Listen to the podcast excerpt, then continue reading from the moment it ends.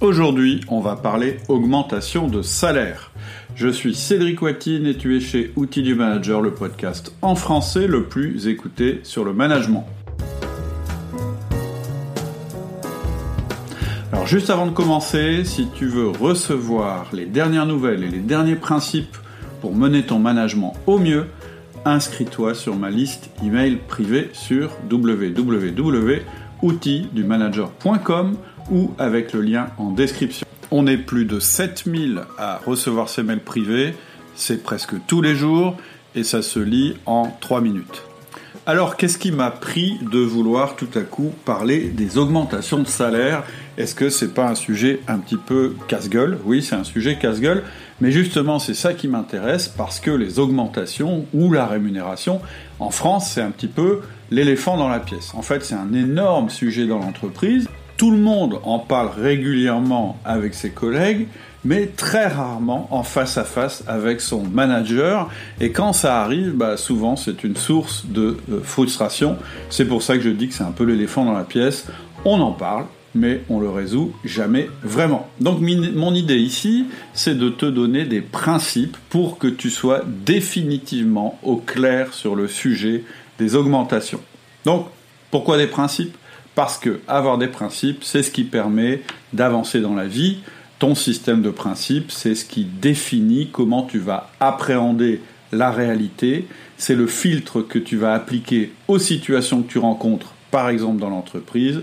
Et c'est ça que je propose régulièrement dans Outils du Manager. Ce sont des séries de principes qui vont te permettre de, de capitaliser, qui vont te permettre en tout cas d'enrichir ton propre système de principes. En fait, moi, ce que je pense, c'est que tu as un logiciel bien à toi qui te permet d'avancer. Et ce logiciel, euh, eh bien, il faut l'enrichir en permanence. Et outil du manager, c'est ça. C'est ma proposition de principe pour que tu puisses les intégrer ou pas d'ailleurs dans ton logiciel. Et donc tout ce que je vais exprimer au cours de ce podcast, évidemment, c'est personnel. C'est tiré du logiciel, de mon logiciel personnel que je me suis forgé avec mes expériences et mes rencontres.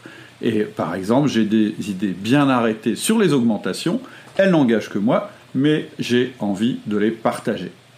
L'avantage des principes, c'est qu'ils sont faits pour toutes les situations. Et donc, quand je vais te parler de principes, je vais m'efforcer de faire en sorte que tu puisses les appliquer dans toutes les situations où tu vas te trouver en tant que manager salarié. Donc ce podcast, il n'est pas réservé aux entrepreneurs qui ont tout pouvoir mais il est aussi pour les managers salariés qui ont comme principe de devoir répartir une enveloppe que leur direction leur a attribuée euh, pour leur équipe. En fait, c'est le, mode de, répartition de salaire qui est plus répandu dans les entreprises. C'est ton patron à toi, ton propre manager te dit bah, cette année, il y a une somme de autant à répartir sur tes collaborateurs ou bien cette année, l'augmentation dans l'entreprise de la masse salariale, c'est 3%, et donc pour ton équipe, c'est 3% aussi. En général, c'est comme ça que ça se passe. Donc, je vais essayer maintenant de te donner des choses qui ne sont donc que mon avis personnel, mais un avis tranché et clair qui va te permettre, c'est mon objectif, euh, de ne pas te prendre la tête à chaque fois qu'on évoque le sujet des rémunérations et le sujet des augmentations. Ce que je voudrais, c'est que tu puisses, à partir de ce podcast, te créer ton propre processus, te créer tes propres principes sur les augmentations. Et avant euh, de commencer, euh, un petit rappel, j'ai écrit un livre, un petit livre qui décrit précisément ce qu'il faut faire quand un, collaborateur débarque dans ton bureau ou vient te trouver pour te demander brutalement une augmentation. Donc ce petit livre, tu peux le trouver sur Amazon, il coûte 2-3 euh, euros je crois, et le titre c'est on, me demande une on me demande une augmentation. Donc première chose, ce petit livre. Deuxième ressource que je propose, j'ai une formation, une formation complète pour construire et animer ton système d'évaluation de tes collaborateurs. Cette formation s'appelle EDP, Entretien de progrès, et je t'en parlerai à la fin du podcast. Un dernier disclaimer, tout ce que je dis ici n'a pas de valeur légale. Par exemple, si dans ton entreprise il y a une convention collective qui impose euh, des salaires minimums et que du coup bah, certaines personnes sont augmentées de manière automatique, j'y peux rien, ça je peux rien y faire, c'est la loi. Ce que je vais te proposer, c'est des choses que tu peux utiliser évidemment dans le cadre de la loi. Bon, On commence tout de suite. Donc, augmentation de salaire, c'est l'éléphant euh, dans la pièce, c'est ce que je disais, et euh, je te partage mon avis parce que, comme toi probablement, j'ai vécu chaque année ce casse-tête euh, des augmentations de salaire jusqu'à ce que je finisse par établir des principes simples et justes. Parce que je sais que pour la plupart des managers, c'est encore un pensum épouvantable. À chaque fois, on perd un temps fou à se poser plein de questions et c'est pas très efficace. Les questions qu'on se pose, c'est des questions du style mais si je donne trop à Valérie, je vais démotiver euh, Jean-Pierre. Euh, est-ce qu'il faut que euh, c'est quoi la justice? C'est-à-dire est-ce que c'est plutôt que je récompense une performance collective ou est-ce que je récompense les, les, gens de manière individuelle? Est-ce que le mieux, c'est de donner la même chose à tout le monde parce que c'est une équipe et donc tout le monde contribuant, je pense, à la performance, bah, j'ai qu'à diviser le truc en 5, j'ai 5 collaborateurs et leur répartir, ou est-ce que j'ai plutôt intérêt à récompenser les meilleurs? Et puis, euh, ce que j'entends très souvent euh, comme phrase, c'est toute façon, quoi que je fasse, j'ai tout essayé et à la fin, personne n'est content. Donc là, petit aparté, je crois que quand tu dis personne n'est content, c'est parce que tu retiens toujours la personne qui n'a pas été contente. Et si sur un groupe de 8, on vit comme un échec qu'une personne ne se plaigne euh, alors que 7 sont satisfaits, je pense qu'on a une vision qui est biaisée de la réalité. Et souvent, c'est notre vision. Souvent, on retient ce qui s'est mal passé et on oublie ce qui s'est bien passé. Donc, dans ce podcast, toute façon, on ne va pas essayer de satisfaire tout le monde. J'y reviendrai un petit peu plus, euh, peu plus tard. Avant de te citer mes principes, je vais te donner euh, trois pièges dans lesquels il ne faut pas tomber. Euh, direct, je préfère te les donner, comme ça si tu entends que ça, tu auras retenu vraiment l'essentiel, vraiment les erreurs à pas faire en termes d'augmentation. La première erreur, l'erreur grave, ça serait de ne pas communiquer sur le sujet.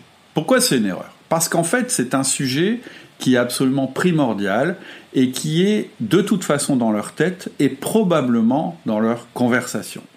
Et quand un sujet est régulièrement partagé dans ton équipe ou partagé par des membres de l'équipe, il faut absolument qu'à un moment tu puisses y prendre part.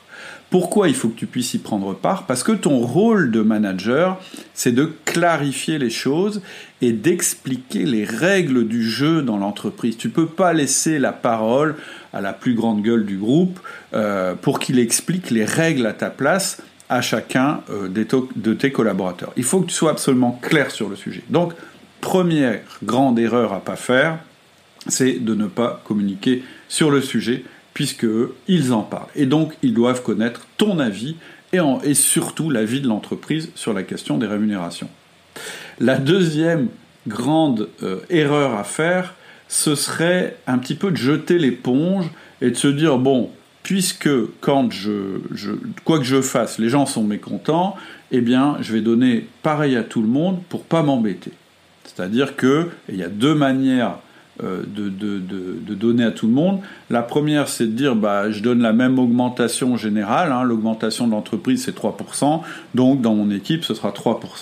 Je t'expliquerai plus tard pourquoi c'est une erreur euh, que de croire que tout le monde va être, euh, va être satisfait de ça. Moi, je vais te dire tout de suite le résultat. C'est qu'en fait, les moins satisfaits de ça, ce seront les plus performants. Et c'est vraiment pas ce que tu veux en tant que manager. Et la deuxième erreur, mais qui, la troisième erreur, pardon, la dernière erreur qui est un petit peu liée à la première, c'est de faire la même chose en disant bah, je fais un forfait, genre euh, j'ai cinq personnes, mon, boss m'a attribué un budget par exemple de, de 100 euros, et bah, je vais donner 20 euros à chaque personne.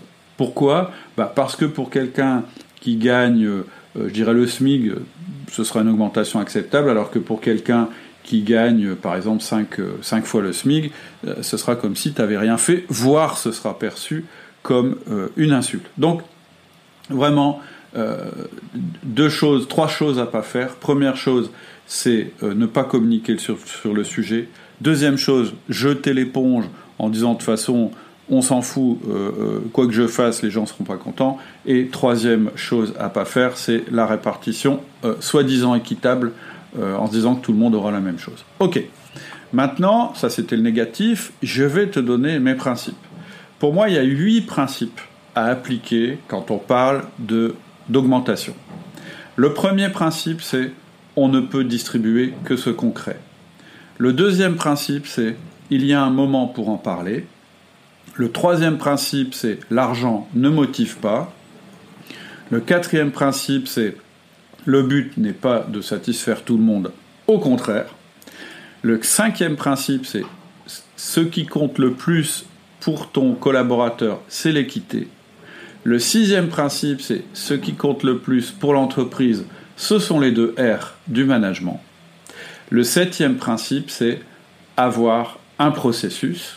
Et là, je te détaillerai un processus qui est tiré du principe de l'enveloppe. Et le huitième principe, c'est clarté plutôt que transparence.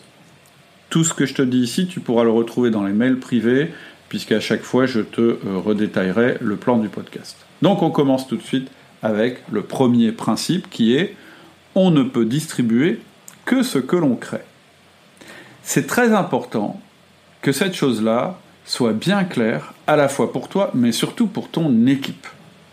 Ce principe, c'est la rémunération est une distribution de la valeur qui a été générée par l'entreprise.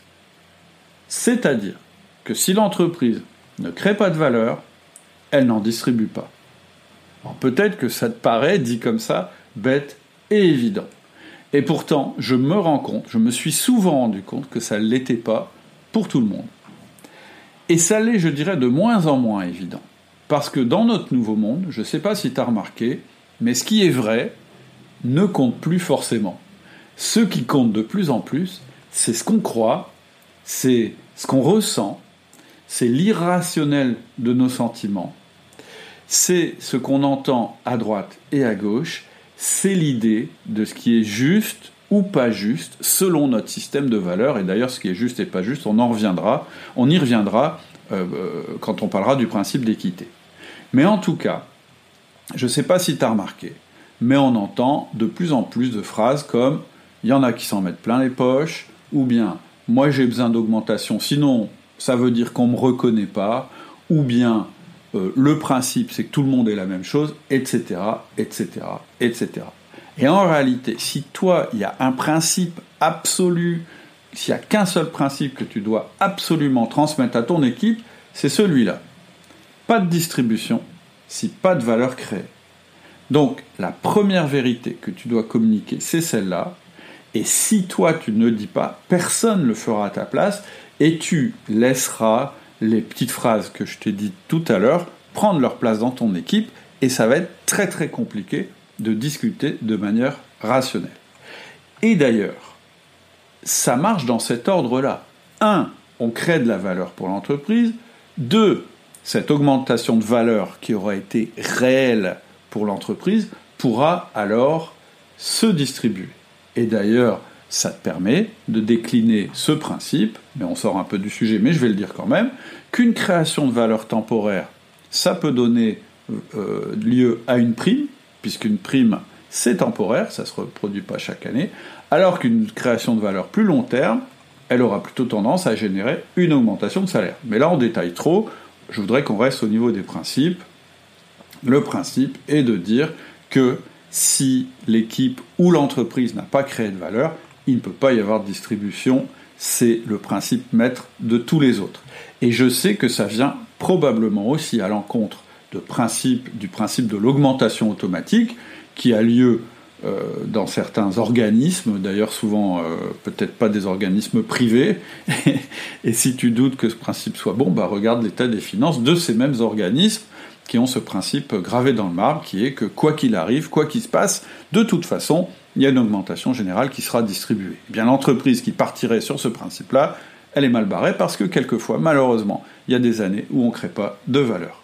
Et donc, aller à l'encontre de ce premier principe mettrait ton organisation en danger.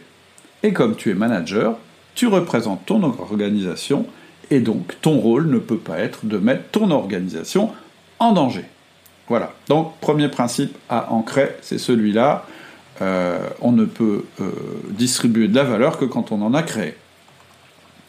Deuxième principe, il y a un moment pour en parler. Alors pourquoi j'ai mis ce principe-là en deuxième? C'est parce que je compte plus les managers qui n'en peuvent plus de ces collaborateurs qui évoquent en permanence les rémunérations et demandent en permanence que ça change. Mais en fait, les managers qui se plaignent de ça, du fait que en permanence on leur demande des augmentations, ils ne se rendent pas compte que c'est de leur faute. Je compte plus non plus les managers, et souvent sont les mêmes, qui se sentent mal à l'aise lorsqu'un collaborateur ose évoquer le sacro-saint sujet des augmentations. J'en parle dans mon livre, c'est pour ça d'ailleurs que j'ai écrit mon, mon, petit livret qui s'appelle On me demande une augmentation. Et dans mon livre, je donne une méthode toute simple, je commence le livre par ça. Quand un collaborateur vient te demander une augmentation, la bonne réponse c'est non. Alors ça choque, mais on verra que c'est bien mieux que, de dire on verra ou de te lancer dans une vague explication où tu noies le poisson parce que en fait à l'intérieur tu paniques à l'idée de démotiver ton collaborateur en lui disant non. Et en fait tu lui dis non parce que tu as un processus pour les augmentations et que ce processus indique qu'il y a un moment pour en parler et que donc on ne peut pas en parler quand bon nous chante. Et en général, euh, ce moment, ce rituel, c'est probablement une fois dans l'année. Donc, je t'ai dit qu'une erreur, un piège dans lequel ne pas tomber, c'était de ne jamais en parler. Mais l'erreur aussi, c'est d'en parler toujours, ou d'autoriser qu'on en parle euh, toujours. C'est certainement pas le bon moment, c'est certainement pas n'importe quel moment, et surtout pas au moment où ton collaborateur se décide de t'en parler parce que son ou sa conjointe vient de se rendre compte qu'on va avoir du mal à payer la traite de la voiture, parce que dans ces cas-là, c'est pas d'augmentation qu'on va parler, c'est, et ça dépend de la politique générale de l'entreprise, c'est, on va peut-être parler d'une avance éventuellement. Mais voilà, un principe. Deuxième principe, c'est, il y a un moment pour en parler, tes collaborateurs doivent connaître ce moment, parce que tu dois leur avoir dit, et donc la première, effectivement, la première bonne réponse, s'ils viennent te voir alors qu'ils sont hors contexte, c'est la bonne réponse, c'est non, pas d'augmentation hors contexte. Troisième principe, l'argent ne motive pas. Alors, là je sais que je vais en choquer, euh, mais c'est mille fois prouvé par des études, par exemple dans le dernier euh, livre d'Olivier Siboni, mais aussi dans le livre de Daniel Pink. Il y a beaucoup d'études qui sont citées. Euh, le livre de Daniel Pink, il est très très bien d'ailleurs, il s'appelle Ce qui nous motive vraiment. en fait, qu'est-ce qu'on nous dit dans ces études? C'est que l'argent est le pire facteur de motivation sur le long terme. Ça peut marcher sur le court terme, mais sur le long terme, ça finit toujours mal. Et il n'y a pas longtemps, je faisais paraître un petit mail privé qui résume ma pensée là-dessus. Je vais t'en faire la lecture parce que je trouve qu'il est pas mal dans le, dans le contexte. Le titre, c'était Ne soyez pas celui qui paye le mieux. Ne soyez pas celui qui paye le mieux. Soyez celui chez qui on veut travailler. Pourquoi? Alors risquons un parallèle. Votre conjoint a épousé le prétendant le plus riche, vous. Comment savez-vous qu'il ou elle vous aime vraiment? Comment savez-vous si il ou elle est avec vous pour l'argent? Comment savez-vous si il ou elle ne vous quittera pas pour l'argent? Bref, si vous êtes une entreprise qui a peu de moyens, si vous êtes un manager qui n'a pas de budget, si vous êtes une administration qui ne peut offrir des salaires mirobolants, vous êtes donc en compétition avec des entreprises plus riches. Or, Drucker disait dans le business, on n'est jamais compétitif en résolvant nos faiblesses, on est compétitif en se développant sur nos forces. Et donc, votre désavantage financier ne doit pas être une excuse pour cultiver la médiocrité. Au contraire, votre désavantage financier est une raison pour vous dépasser et vous démarquer. Choisissez de voir les limites financières comme des opportunités pour créer un environnement qui attire et retienne autre chose que les chasseurs de primes. Chez vos concurrents où seul l'argent compte, les employés sont des employés retenus, des employés dans une prison dorée, à qui il faut une récompense pour supporter le travail, qui se plaignent et jouent le rapport de force, qui sont souvent absents, physiquement ou mentalement, qui cultivent un mauvais esprit, un pied devant, un pied dedans, un pied dehors. Alors que chez vous, les employés seront fidèles, ils seront plus créatifs, ils seront plus productifs, ils seront plus présents à la fois physiquement et mentalement, est plus heureux parce qu'épanoui. Alors comment fait-on? On crée un climat de confiance réciproque grâce au 1 à 1. On leur parle clairement et respectueusement de performance grâce au feedback. On leur offre de quoi progresser grâce au coaching. On leur donne de l'autonomie et des responsabilités grâce à la délégation. On les respecte et on les comprend grâce au disque. On se focalise sur le pourquoi et on leur fait confiance sur le comment. Et tout ça, combien ça coûte? Rien. Du temps, de la ténacité, de l'intelligence. Donc, quand vous êtes submergé par ce problème de ressources limitées, posez-vous la question. Vos employés sont-ils retenus ou fidèles? Avez-vous mis en place le bon environnement? Ou avez-vous une équipe de chasseurs de primes? Ce que je veux dire ici, c'est que l'argent ne motive que les chasseurs de primes. Donc tu vois, ce qui compte, c'est pas l'argent. Ce qui compte, c'est l'environnement. Ce qui compte, c'est est-ce que les gens sont contents d'aller au travail. Ce que je veux dire donc, c'est que l'argent, c'est une drogue dont on n'a jamais assez. Augmenter les gens pour qu'ils ne te quittent pas est toujours une erreur fatale. Tu en fais des employés retenus au lieu d'en faire des employés fidèles. Bref, ton job de manager, c'est bien de motiver tes collaborateurs avec le plaisir qu'ils vont prendre à venir travailler. Et c'est pour ça que je dis souvent, l'argent, c'est pas un facteur de motivation, c'est plutôt un facteur de démotivation. C'est-à-dire que effectivement, un collaborateur qui en permanence est en besoin d'argent, il va être démotivé. Mais l'erreur, ce serait de croire que parce que tu lui donnes beaucoup d'argent, il va être plus motivé. On verra aussi, j'en parlerai dans un autre principe, le principe d'équité qui est très important, que l'argent peut aussi être un facteur de démotivation quand il n'est pas réparti de manière équitable. Mais ici, ce qu'il faut que tu retiennes, c'est que l'argent, les augmentations, ne sont pas un facteur de motivation. Par contre, ça peut être un facteur de démotivation. C'était mon troisième principe. Le quatrième principe, on en a déjà un petit peu parlé, c'est que le but n'est pas de satisfaire tout le monde, et j'ajoute au contraire. En fait, il y a du vrai dans cette phrase que j'entends souvent à propos des salaires. J'en ai parlé tout à l'heure, cette phrase c'est de toute façon ils sont jamais contents quoi que je fasse. Mais mon problème avec cette phrase c'est le mot ils. Ils ne sont jamais contents. Mais c'est qui ils au pluriel? Ils, ça n'existe pas. Ils, c'est un groupe. Un groupe, il n'est pas jamais content. Il y a des personnes à l'intérieur de ce groupe et c'est ça qui compte. Donc ils, c'est Paul, André, Magali, Sam et Virginie, tes collaborateurs. Et dans tes collaborateurs, tu as Paul, qui est un très bon élément. Par contre, tu as aussi Sam. Et Sam, bon, bah, s'il était dans une autre boîte, ça ne te dérangerait pas trop, parce que il n'est pas performant, et puis il plombe l'ambiance de l'équipe. Donc, lui, bon, très clairement, ton but, du coup, ça n'est pas de satisfaire tout le monde. Ton but, c'est de satisfaire les meilleurs joueurs, et donc éventuellement, ton but, c'est aussi de ne pas satisfaire les moins bons.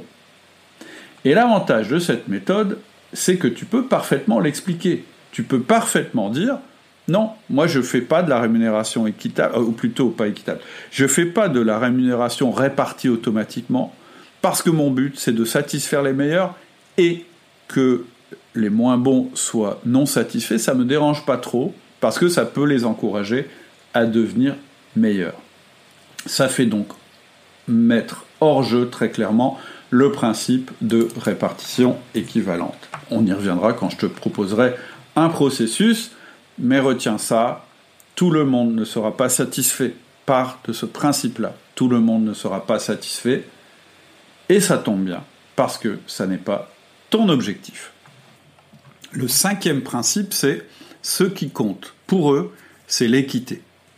Alors, il y a de nombreuses études qui démontrent ça, qui démontrent qu'en fait, ce qui compte, c'est pas le niveau de salaire pour le collaborateur, c'est le fait que son salaire soit juste. Donc, ton collaborateur, en général et en moyenne, son objectif, ça va pas être de maximiser ses revenus, même s'il le dit.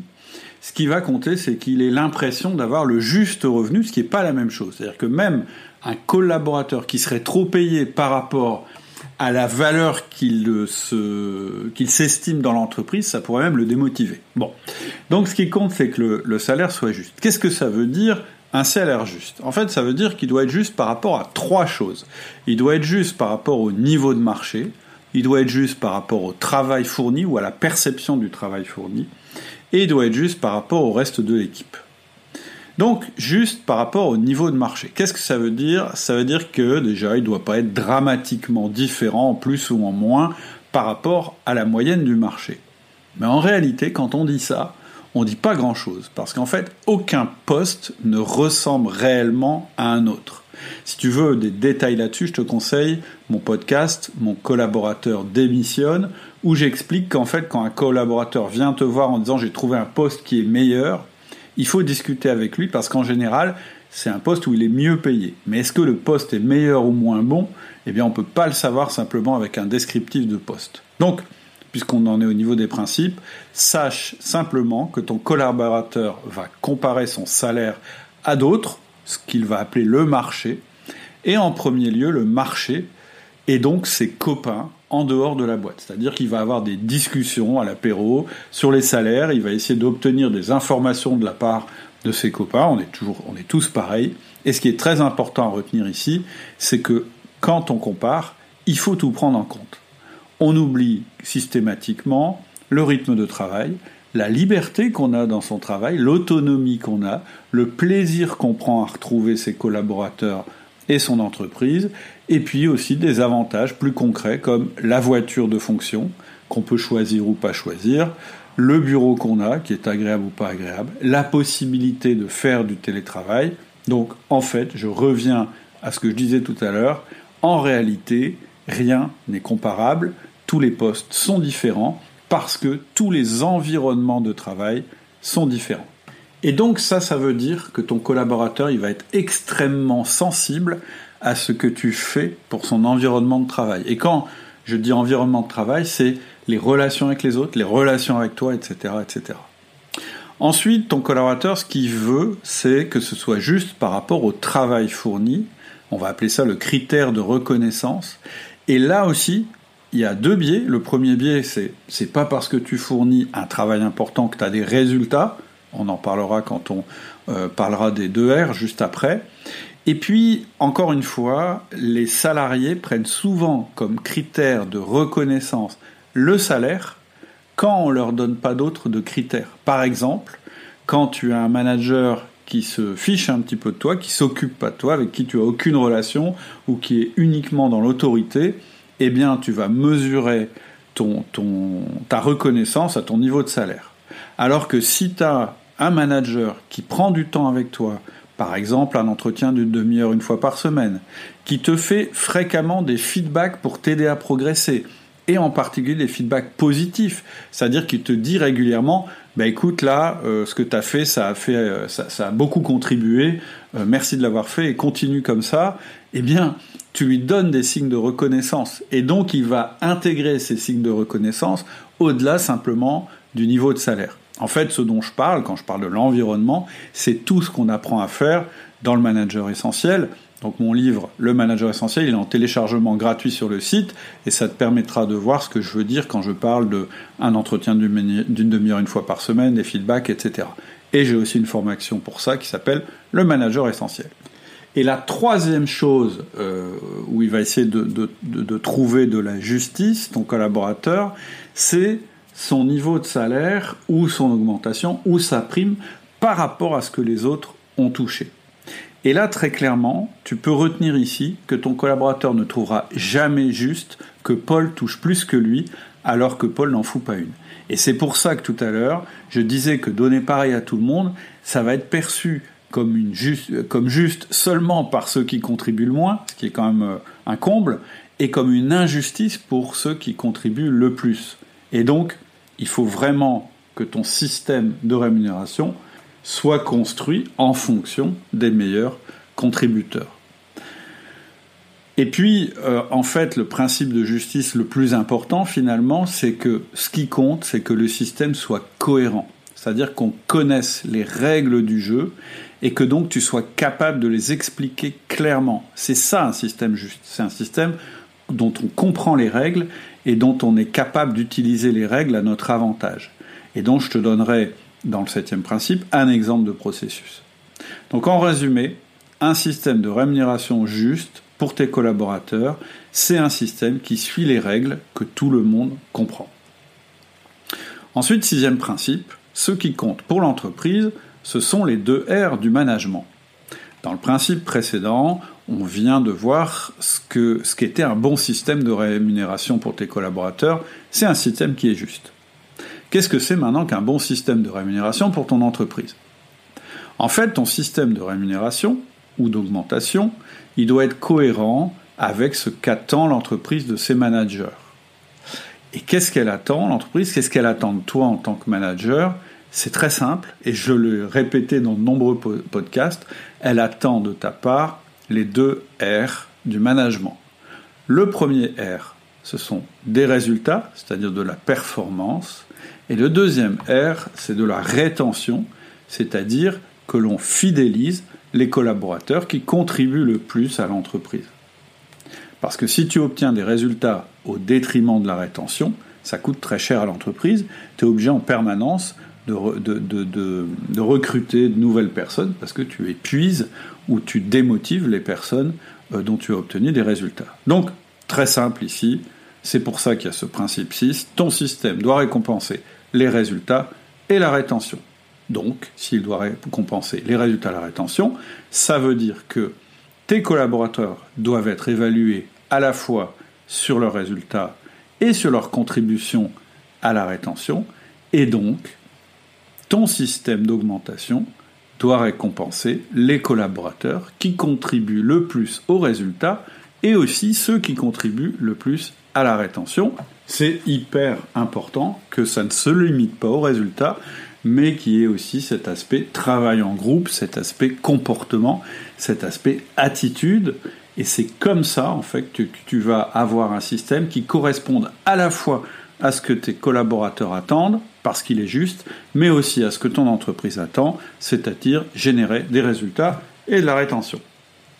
On arrive au septième principe, et ce principe c'est il te faut un processus. Alors je sais que le processus c'est pas toujours la partie la plus euh, la plus sexy du management, mais c'est ultra important en fait. C'est ça qui va donner toute la structure.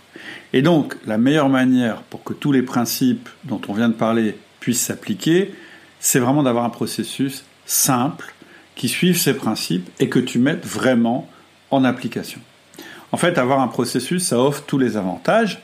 Ça permet que ce processus d'augmentation fasse partie de ton système de management, mais qui se réduise pas, qui ne réduise pas la motivation au salaire. En fait, ça permet que ce processus-là, des, augmentations, il ne fasse que partie du système général de management qui est l'environnement qui va motiver tes collaborateurs. Ça n'est qu'une partie d'un ensemble qui est cohérent. Ensuite, l'autre avantage d'un processus, c'est qu'il fixe un moment pour en parler. Il fixe un rituel et donc ça évite qu'on en parle de manière incontrôlée.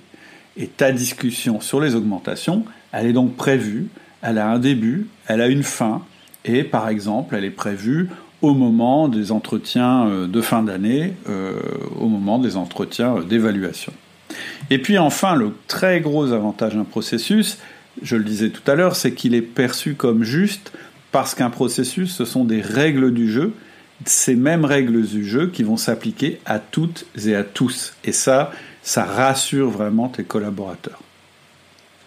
Ce que je te propose maintenant pour illustrer ce que c'est qu'un processus, c'est de te donner l'exemple de processus qui est décrit dans un des récents upgrades de la formation entretien de progrès euh, qui est disponible sur le site. Premièrement, première partie du processus, la direction et la comptabilité de l'entreprise déterminent les objectifs budgétaires pour l'année suivante et dans ces objectifs budgétaires, dans le, compte de résultats prévisionnel, eh bien forcément, il y a la masse salariale. De cette masse salariale, quand on la compare à la masse salariale de l'année d'avant, on va en tirer un pourcentage d'augmentation acceptable de la masse salariale. L'étape suivante, c'est que ce pourcentage doit être appliqué sur toutes les cellules de l'entreprise, c'est-à-dire tous les départements de l'entreprise. Alors ici, ça pourrait être différemment selon les contributions, mais imaginons que dans cette société-là, on dit, bon, bah, cette année, euh, il va y avoir 3% d'augmentation générale, et donc ça veut dire une enveloppe qui représente 3% de la masse salariale pour chacun des services de l'entreprise. Ça permet à la direction de s'assurer que l'augmentation générale sera bien de 3%. Donc, toi, manager, qu'est-ce qui t'arrive? Bah, On te dit, voilà, ton service, tes collaborateurs, les 8 personnes ou les 7 personnes ou les 5 personnes qui composent ton service, elles ont droit à 3% d'augmentation. Et à toi de répartir cette augmentation de la manière la plus juste possible. Tu as donc cette enveloppe à répartir. Ce que tu vas faire ensuite, c'est que tu vas évaluer chaque personne, chacune des personnes. Et chacune des personnes, tu vas les évaluer selon les deux critères qui sont 1 première du management, les performances. Deux, deuxième R du management, ou plutôt ce qui contribue au deuxième R du management, qui est la rétention, le comportement. Donc, moi, je te conseille, quand tu évalues quelqu'un, d'évaluer d'un côté ses performances et d'autre côté son comportement. Les performances, ça peut être un mix de performances individuelles et de performances collectives. Moi, je conseille un mix des deux. Par exemple, si tu es dans un service commercial, il y a un, premier critère de performance qui est le chiffre d'affaires du secteur dont la personne est responsable et la marge générale de tous les secteurs. Tu vois, ça pourrait être ça. Et évidemment, ces performances que tu mesures sont toujours en ligne avec les objectifs qui avaient été attribués à ton département. Ensuite, pour chaque personne, tu vas évaluer son comportement.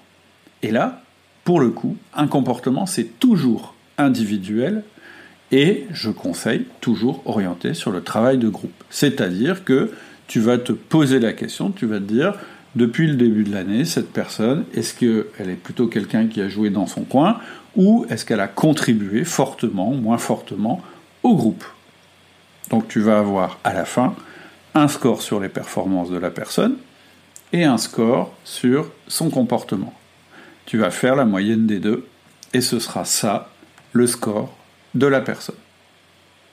Ensuite, tu vas utiliser euh, ce que j'appelle euh, mon tableur magique parce que à force de faire des répartitions d'augmentation, j'ai fini par créer un outil.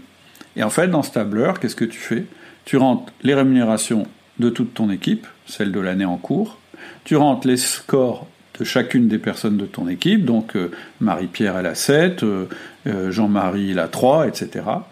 Tu rentres le pourcentage général d'augmentation que tu veux obtenir, et c'est là qu'il est magique, le tableur, il te donne les pourcentages d'augmentation de chaque personne en fonction de son score. Et tu as terminé ton processus. Et en fait, ce processus, il t'a pris à peine 15 minutes, après tes évaluations, évidemment, le moment où tu évalues les personnes, euh, c'est une discussion avec chaque personne, hein, il faut faire ça bien. Mais en tout cas, ça t'a pris 15 minutes pour répartir les augmentations et ça respecte tous les principes. Ça respecte le principe qui dit on ne peut distribuer que ce concret, puisque le pourcentage d'augmentation, il a été déterminé en fonction des prévisions de masse salariale qui ont elles-mêmes été déterminées en fonction de l'augmentation possible de la masse salariale.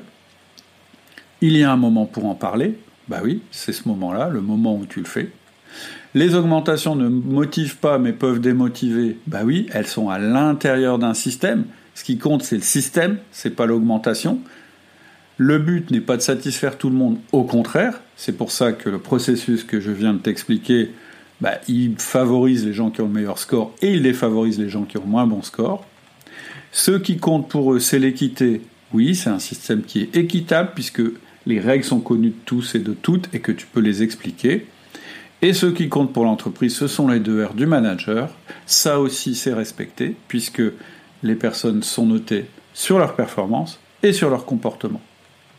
Donc là, on est en présence, c'est un exemple.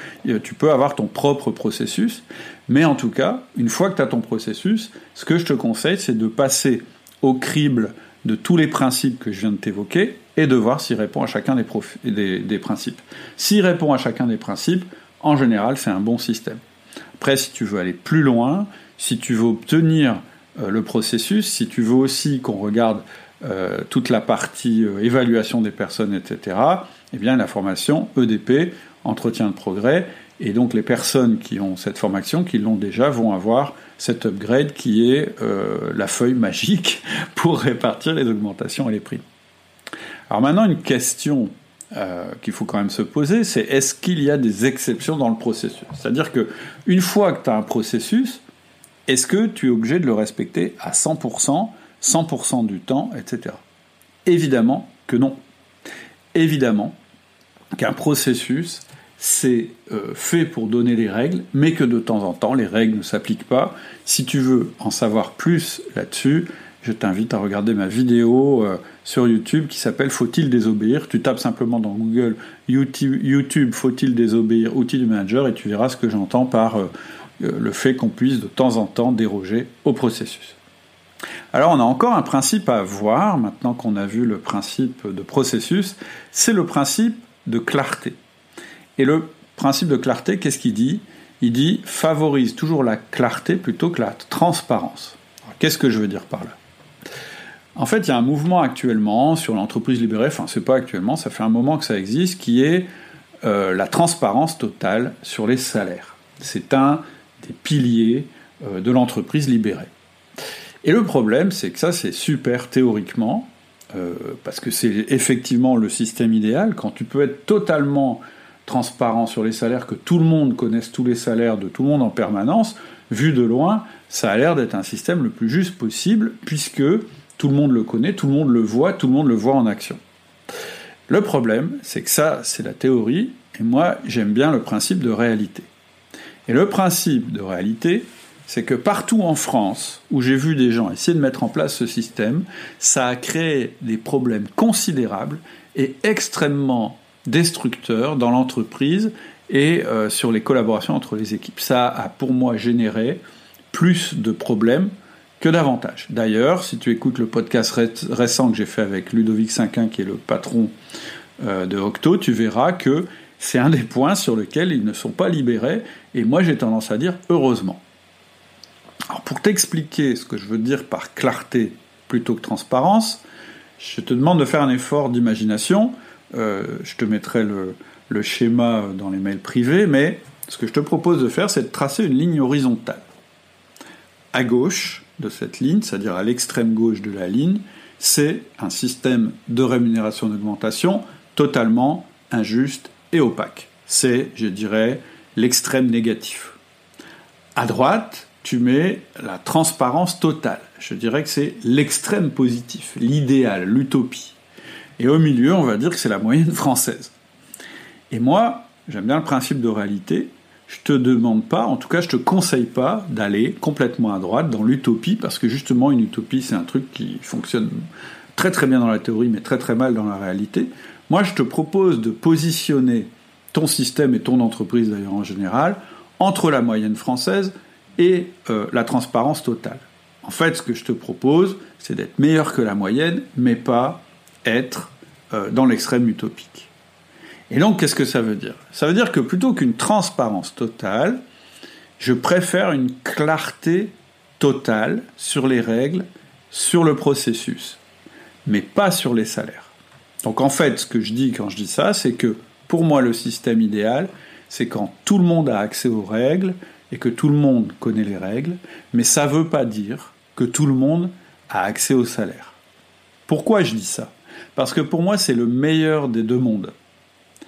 Tu es à l'aise pour expliquer le système, ton système est juste, et donc si jamais des salariés commencent à parler salaire entre eux, ils verront que tu appliques ton système. En général, pour 80%, ils verront que ça marche. Et c'est ça qui est important.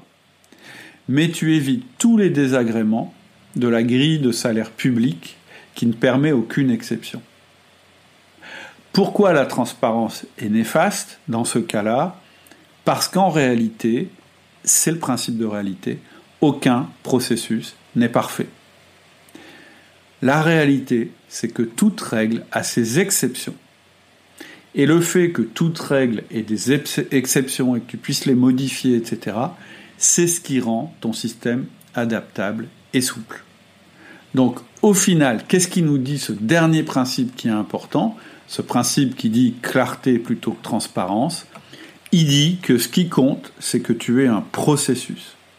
Parce que ce processus te facilite la tâche, parce que ce processus pose un référentiel dans l'entreprise, et donc, quand tu violes ce référentiel, il te faut une bonne raison. C'est-à-dire qu'un processus, un référentiel, un principe, ça sert à traiter 80 ou 90% des cas sans perdre de temps, mais ça sert aussi à faire des exceptions et à dire, tiens, là, sur cette personne, sur ce coup-là, je vais faire quelque chose qui n'est pas cohérent avec mon processus, mais qui est cohérent avec mes principes, et donc ça va me permettre euh, de passer l'obstacle plus facilement. Donc, plutôt clarté que transparence, c'est le dernier principe.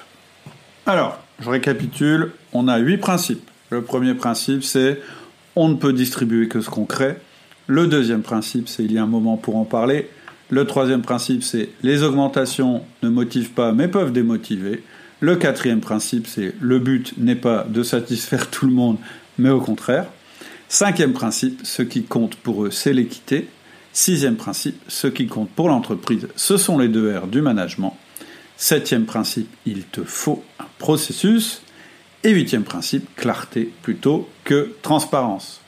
On est au bout de ce podcast. Je te rappelle mon livre sur Amazon, mon livret. Hein. C'est un petit truc. Ça s'appelle On me demande une augmentation. C'est un petit truc. Ça se lit très vite, mais ça peut euh, te rendre beaucoup de services si jamais tu as peur d'être pris au dépourvu quand on te demande une augmentation. Je te rappelle aussi la formation EDP Entretien de progrès, euh, qui est une formation ultra complète mais euh, très rapide à mettre en œuvre, qui va répondre aux questions suivantes. Comment évaluer tes collaborateurs sans les démotiver? Comment les faire progresser Comment leur fixer des augmentations et des primes Comment renforcer la culture de ton entreprise par les évaluations Et upgrade récent, comment gagner du temps et ne faire aucune gaffe quand tu distribues des augmentations ou les primes. Tu trouves tout ça de manière très compacte, très rapide à mettre en œuvre, pas à pas, sur le site outils du manager.com. C'est la formation EDP. J'espère que ce podcast t'a plu. Si tu veux en discuter avec moi, n'hésite pas à te rendre sur le forum. Tu vas sur le site outils du manager.com tu cliques forum et je serai à ta disposition pour répondre à tes questions. Je te souhaite une excellente semaine et je te dis à bientôt dans les mails privés.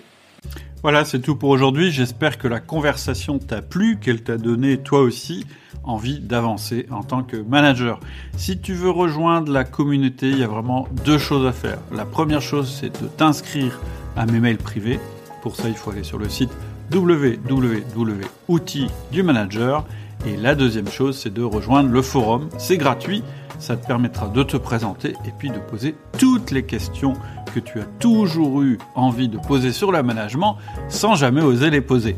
Et pour ça, il faut aller aussi sur le site Outils du Manager, www.outildumanager.com. À bientôt. Au revoir.